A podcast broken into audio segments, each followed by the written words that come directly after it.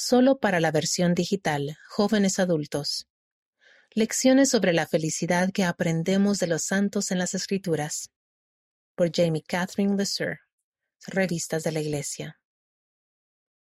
Todos nos encontramos buscando la felicidad y los ejemplos de los santos en las Escrituras pueden guiarnos en la dirección correcta. En ocasiones, el mundo es un lugar triste. Tanto a nivel personal como mundial hay aflicción, injusticia y sufrimiento. En un momento u otro, todos descubrimos que estamos atravesando un valle de lágrimas, como dice el himno Venid a mí, en su versión en inglés. También se nos enseña que existen los hombres para que tengan gozo. ¿Cómo reconciliamos ambas afirmaciones? En las Escrituras hay personas de todas las dispensaciones que han procurado establecer Sión y alcanzar la felicidad que en ella prevalece. Y algunas han tenido mucho éxito. Al leer sobre tales santos, aprendemos dónde hallar gran gozo, incluso en medio de grandes pruebas el pueblo de Alma, guardar los convenios.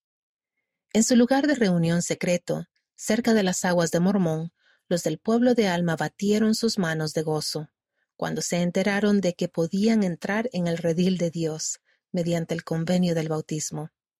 También recibieron el Espíritu Santo, que según el presidente James F. Faust, es la mejor garantía que tenemos de lograr la paz interior en este mundo inestable. Los del pueblo de Alma trabajaron arduamente para conservar el espíritu consigo conforme andaban rectamente ante Dios. Y guardar su convenio resultó ser crucial para su felicidad. Cuando estuvieron en cautiverio, el Señor los liberó porque guardaron su convenio. Alzad vuestras cabezas, pues sé del convenio que habéis hecho conmigo, y yo haré convenio con mi pueblo y lo libraré del cautiverio. El pueblo de Alma entendía claramente lo que la hermana Jean B. Bingham, quien fuera presidenta general de la Sociedad de Socorro, enseñó recientemente. La felicidad es vana si cambiamos las bendiciones del gozo eterno por una comodidad momentánea. La clave de la felicidad duradera es vivir el Evangelio de Jesucristo y guardar nuestros convenios. Los nefitas del cuarto libro de Nefi eliminar las etiquetas.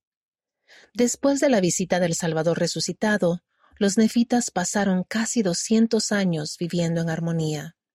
Ciertamente no podía haber un pueblo más dichoso entre todos los que habían sido creados por la mano de Dios. Una de sus estrategias para lograr la felicidad fue establecer la igualdad. No había ricos ni pobres, esclavos ni libres ni lamanitas, ni ninguna especie de itas. Parece sencillo, pero establecer esa imparcialidad debe haber requerido trabajo, ya que antes de la visita del Salvador había división entre el pueblo, unos en contra de otros. El mundo a menudo impone etiquetas que dividen, como el presidente Russell M. Nelson dijo recientemente a los jóvenes adultos. El adversario se regocija en las etiquetas, porque nos dividen y restringen la forma en que pensamos sobre nosotros mismos y los unos de los otros.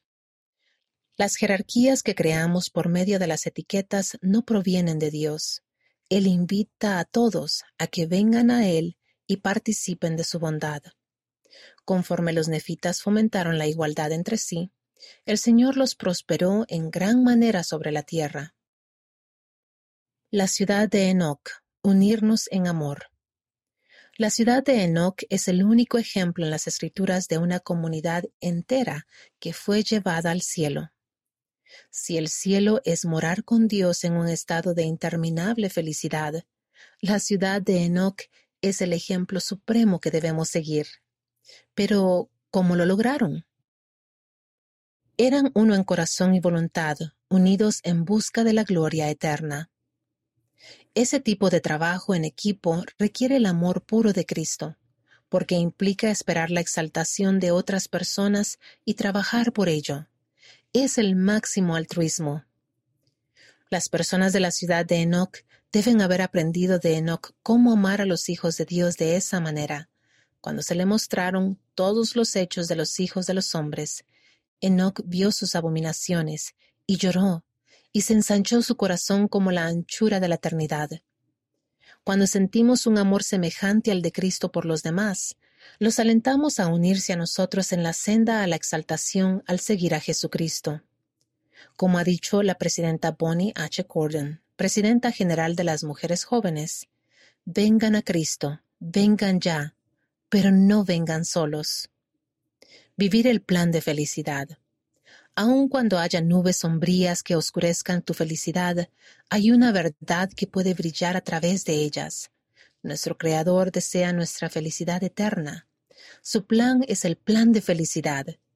Existimos para llegar a ser infinitamente felices, tal como Él lo es.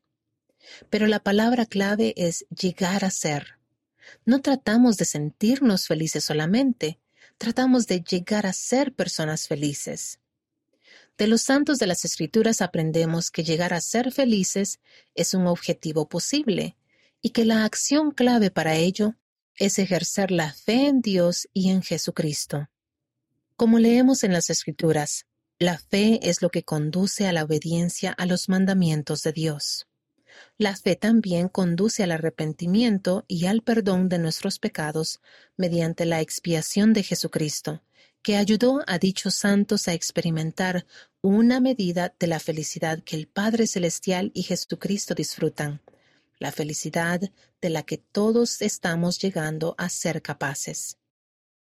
Jamie Catherine LeSueur ha sido pasante de la publicación semanal para jóvenes adultos. Como escritora, le encanta usar lápiz y papel para examinar sus propios pensamientos. También le encanta practicar yoga y actualmente entrena para su primer maratón. Cada día agradece el milagro del cuerpo físico y se considera bendecida por estar hecha a imagen de Dios.